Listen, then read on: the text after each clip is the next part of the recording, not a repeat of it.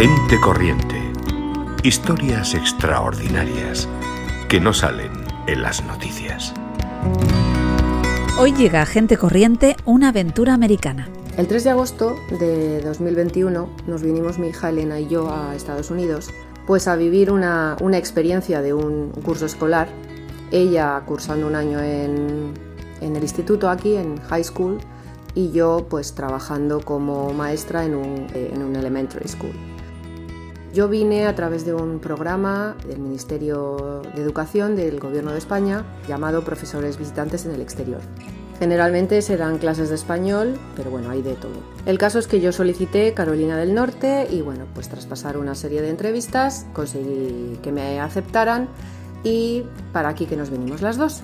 La que habla es Eva, la protagonista de esta historia sobre lo difíciles que son los comienzos y más cuando te pillan lejos de casa. Tras pasar una semana en un hotel, eh, donde todo te lo daban hecho, todo era muy bonito, cursos de formación, etcétera, pues nos trajeron a nuestro lugar de destino, un pueblo de Carolina del Norte llamado Mooresville. Una vez que llegas aquí, pues te encuentras que prácticamente tu vida tiene que empezar desde cero. Tienes que buscar un sitio para vivir, te tienes que abrir también una cuenta de banco, contratar luz, internet, eh, línea de teléfono, comprarte un coche, en fin, todo ese tipo de cosas que necesitas pues para tu vida diaria. Antes de llegar aquí, pues teníamos una gran ventaja y es que mm, Participate Learning, la empresa que, que me patrocinaba en este caso, te, que te ponían en contacto con una persona, ellos lo llaman local advisor, y, y esta persona pues eh, digamos que te hacía algunas gestiones antes de, que, de tu llegada y bueno, pues nosotros eh, ya por eso vinimos con el apartamento alquilado, incluso esta persona solicitó una cita para sacarme el carnet de conducir puesto que también te tienes que sacar el carnet de conducir eh, de aquí. Y bueno, una serie de, gestiones que facilitaron un poquito la llegada y, e hicieron que no estuviéramos aquí, pues eso, con una mano delante y otra detrás.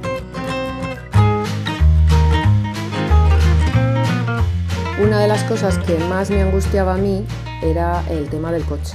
No sé nada de coches, nunca me he preocupado yo sabía que me tenía que comprar aquí un coche. Normalmente lo que hace los que están, las personas que están en el mismo programa que yo, pues eh, se suelen comprar coches de segunda mano, eh, de dealers, y bueno, pues con eso van tirando los 3, 5 años que, están aquí. Yo sabía que me quería gastar poco dinero porque yo iba a estar solo un año y no, no quería, no quería invertir muchísimo dinero en un coche. Y mi pensamiento era, a mí con que me lleve y me traiga, suficiente. Un tiempo antes de venirme para acá, en un grupo de WhatsApp de profes visitantes en el que yo estaba, una de las chicas que ya había pasado por la experiencia me comentó que ella había comprado el coche en una subasta y que le había ido fenomenal. Bueno, ella se gastó unos 2.000 y pico dólares, eh, anduvo con él durante los tres años y antes de volverse a España lo había vendido por 5.000, es decir, que hasta había sacado beneficio al coche. Me dijo que ella me podía poner en contacto con la persona que, le había ayudado y bueno, pues si quería, pues me podía llevar a la subasta, eh, asesorarme y ayudarme a, a, comprar mi coche. Así que yo que andaba perdidísima le dije que por supuesto, que sí, que sí, que me pusiera en contacto con esa persona y que la iba a llamar en cuanto, en cuanto llegara le contacté y bueno, él era un, tipo hondureño y me dijo que sí, que sí, que por supuesto que él me iba a ayudar. Le dije que no entendía nada de coches y que bueno, que por favor que necesitaba alguien que, que me asesorara. Me dijo que sí, que sí, que por supuesto, que él estaba muy acostumbrado a eso y que, y que él me iba a ayudar. Las subastas eh, solían ser los martes o los jueves en Carolina del Sur. Me tenía que llevar a alguien a dos horas de donde yo estaba y eh, pues allí, allí eh, esta persona me ayudaría a, comprar el coche.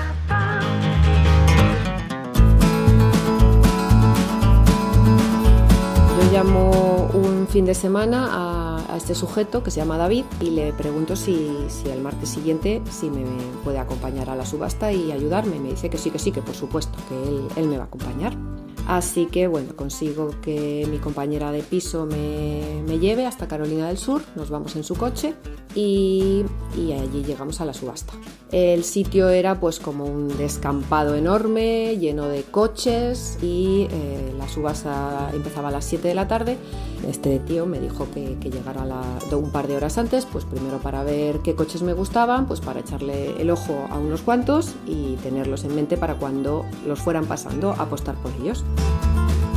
El, el, chico me decía, mira a ver, mira a ver lo que te gusta yo. Ya, bueno, es que no lo sé, ayúdame. Me ayudó, me llevó a uno o dos coches de, mira, este está muy bien, tal, tal, tal, dale una vuelta, dale una vuelta. Yo, vale, vale, le doy una vuelta. Claro, yo les daba una vuelta pues por ahí por el descampado y los coches pues caminaban bien. Pero como tengo un desconocimiento absoluto sobre coches, pues eh, a mí eso me daba igual. Lo que quería saber es si el coche estaba bien, si por dentro estaba bien y si el coche no se me iba a romper dos días después de habérmelo comprado. Probé unos cuantos coches, eh, miraba, yo miraba el año del coche, que no fuese demasiado viejo, miraba la cantidad de millas. ¿Qué hacía yo? Pues probar los intermitentes, probar determinadas cosas, que, que subiera y bajara la ventanilla, pues lo poco que yo que yo podía hacer en ese momento, ¿no? Y que no hubiera luces encendidas en el display, ¿no? Del coche. Así que bueno, me apunté tres o cuatro coches que yo pensé, bueno, estos pueden estar bien. Y llegó la hora de la subasta. A las 7 de la tarde empezaron a pasar coches por una nave y un señor hablando muy deprisa, muy deprisa, eh, pues empezaba a, a dar cifras. No se le entendía absolutamente nada bueno, la gente, los expertos le entendían, eh, los mortales que íbamos allí, yo desde luego no entendía nada y mucho menos en inglés.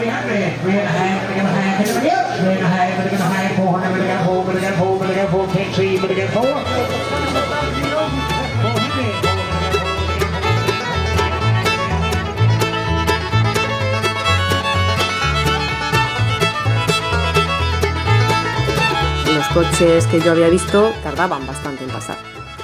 Así que en una de estas empezaron a, pasar un Toyota, uno que yo había probado, pero que había descartado porque era del año 2003 y además tenía 200 y pico mil millas, era una barbaridad. Pero David pues me insistió mucho, te tienes que llevar un Toyota, porque además eh, si tienes que cambiar alguna pieza, las piezas son baratas y son buenísimos, son buenísimos. Entonces, eh, según llegó ese coche, eh, dijo, sí, este, este, este, este. Mm, yo dije, bueno, pero es que este tiene muchos kilómetros. No importa, no importa.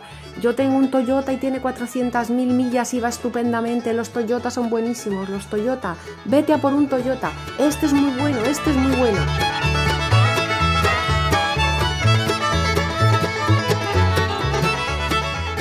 Allí pues con, con el ambiente, con las prisas, con los nervios, con falta de conocimiento de todo, dije, eh, vale, vale, pero, pero es que, no, es que ni, ni, me lo has mirado, no, no pasa nada, no, no, este está, está buenísimo, está buenísimo, este está buenísimo. Eso lo, repetía mucho, ¿no? Este está buenísimo, dale por este, dale por este. Dije, vale, vale, dale por este. El caso es que el tipo levantó la mano y al, al segundo después resulta que, que el coche era para mí, que vamos, que lo había comprado no tenía ni idea siquiera por cuánto lo había comprado. Dije, no, no, pero vamos a ver cuánto, por cuánto me, me lo has comprado. Por 1.500 dólares. Ah, bueno, pues no está mal, 1.500 dólares. Tuve que dar eh, 500 dólares de fianza y ahí es donde me enteré de que no me podía llevar el coche en ese momento, que tenía que esperar primero a que el dueño del coche accediera a venderlo por ese precio y segundo a que eh, llevara todo el título y todos los papeles del coche allí a la subasta. Así que tendría que volver otro día a por el coche.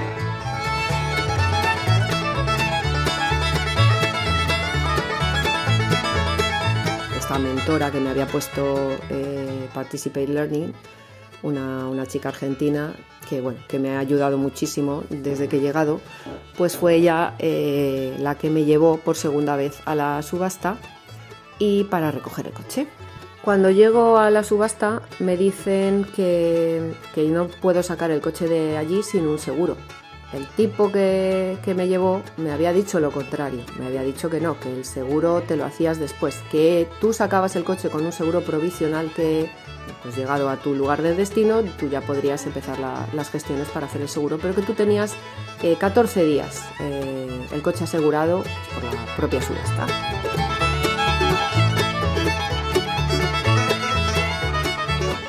Me tuve que poner a hacer eh, llamadas telefónicas para ver qué empresa me quería asegurar, así por teléfono y en el momento. llamé a dos.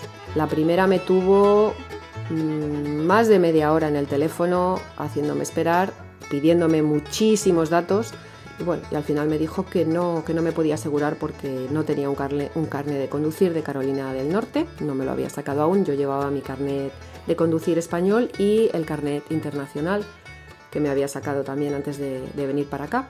El caso es que la segunda compañía a la que llamé por supuesto, lo primero que le dije era que no tenía carne de conducir de Carolina del Norte, que tenía el internacional y el de España, y bueno, conseguí que ellos me aseguraran.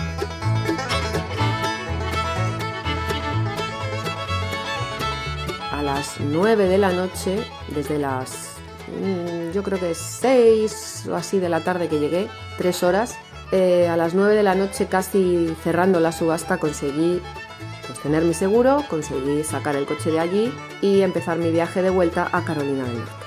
Lo primero que hice, nada más sacar el coche, es llenarlo de gasolina y bueno, pues nos pusimos rumbo, rumbo a Carolina del Norte.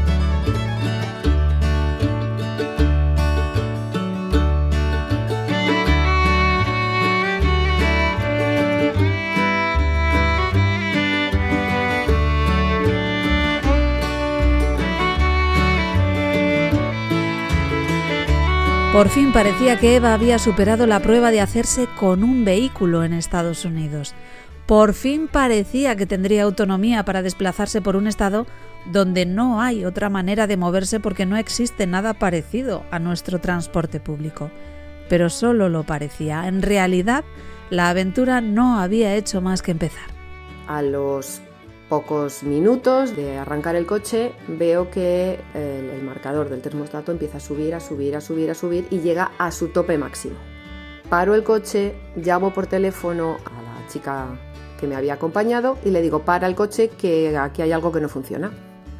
Afortunadamente ya había venido con su marido que entendía algo de coches y me dijo que eso era el agua, que había que, llenarlo de agua.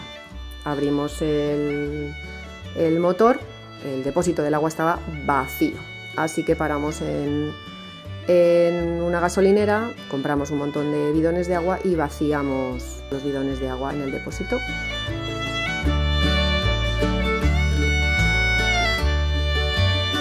Comenzamos a caminar de nuevo y bueno, pues eh, el termostato bajó, pero a los poquitos kilómetros empezó a subir otra vez. Esto se estuvo repitiendo todo el viaje de vuelta a Carolina del Norte. Teníamos que parar cada poquito, esperar a que se enfriara el coche, llenar el, depósito de agua y seguir avanzando unos poquitos kilómetros. Llegué a mi casa a las 4 de la mañana. Al día siguiente llevé el coche a un taller y me dijeron que, bueno, pues que el coche tenía de todo, y tenía una reparación de unos 5.000 y pico dólares. Reparación que ellos mismos no me recomendaban. Me salía más rentable comprarme otro. En la subasta, por supuesto, no había garantía. El coche ya era mío y yo tenía que, que aguantarme, básicamente.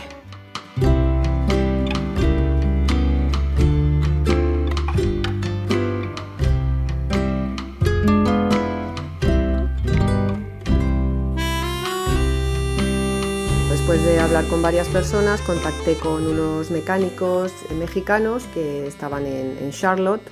Mm, a su vez me pusieron en contacto con una grúa. Eh, la grúa se me llevó el coche hasta allí y eh, bueno, ellos me revisaron el coche y por 400 dólares me hicieron el primer arreglo del coche. Con esos 400 dólares eh, pues pude caminar con el coche mm, una o dos semanas, no recuerdo bien, hasta que la eh, aguja del termostato empezó a subir otra vez.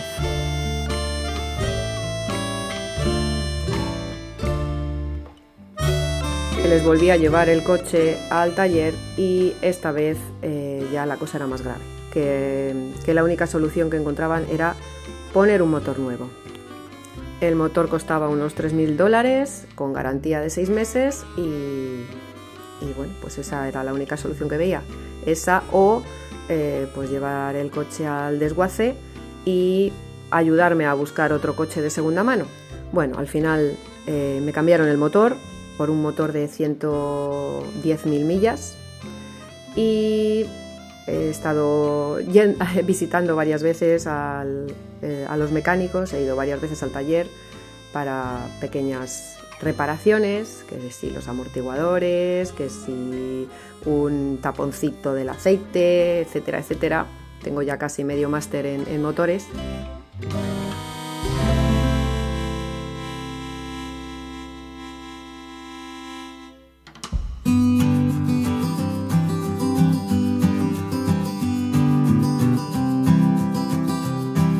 Cuando le dije a este tipo lo que me había pasado con el coche, mucho aspaviento, mucho drama, se llevó las manos a la cabeza, dijo que no le había pasado nunca, que él eh, juraba por Dios y por su esposa que me, iba a ayudar y que no me iba a dejar sola y que bueno, que era una pena que estuviese tan, tan lejos de él, porque él vive en Asheville y yo vivo a dos horas de, donde está él, eh, que una pena que estuviera tan lejos porque si no me podía dejar uno de sus coches hasta que yo tuviera algún arreglo o tuviera alguna solución con, mi coche.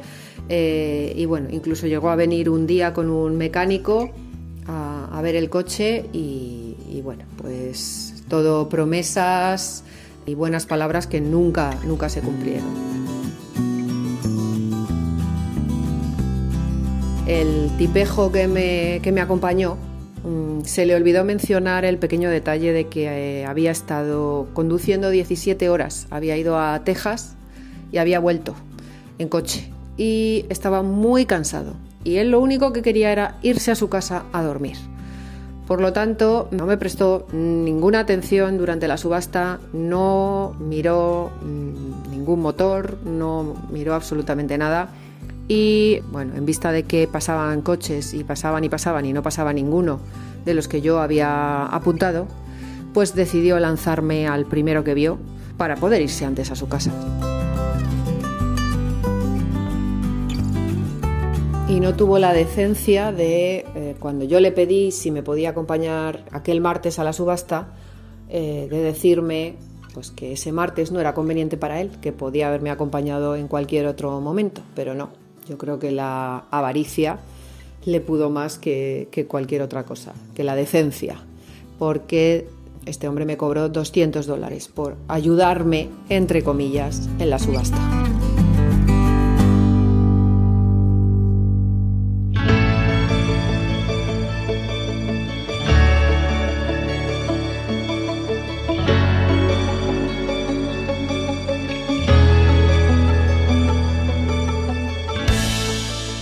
Y así ha sido como Eva ha descubierto que hay tipejos en todas partes, pero que cuando te los encuentras lejos de casa mm, te minan mucho más la moral. A pesar de todo, con el tiempo, seguro que este incidente se convertirá en una anécdota más de su aventura americana.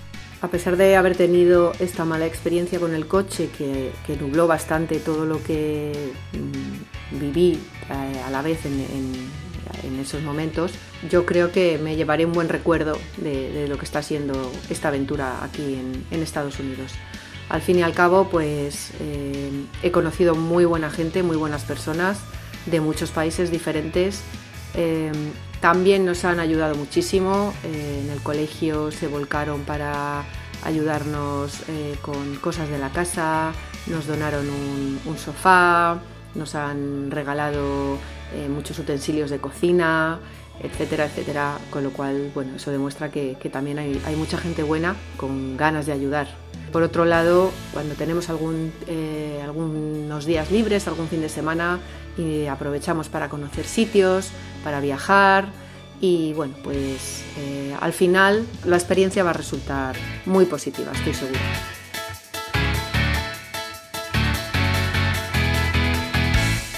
El coche de momento va funcionando, pero bueno, yo sigo con ese miedo, eh, no tengo todavía confianza en que pues, la historia haya acabado. Esperemos que me dure eh, hasta el final y que no tenga que ir muchas más veces al taller y que a pesar de haberme gastado al final unos seis mil y pico dólares en el coche, pues pueda eh, vivir tranquila lo que me queda de estancia aquí.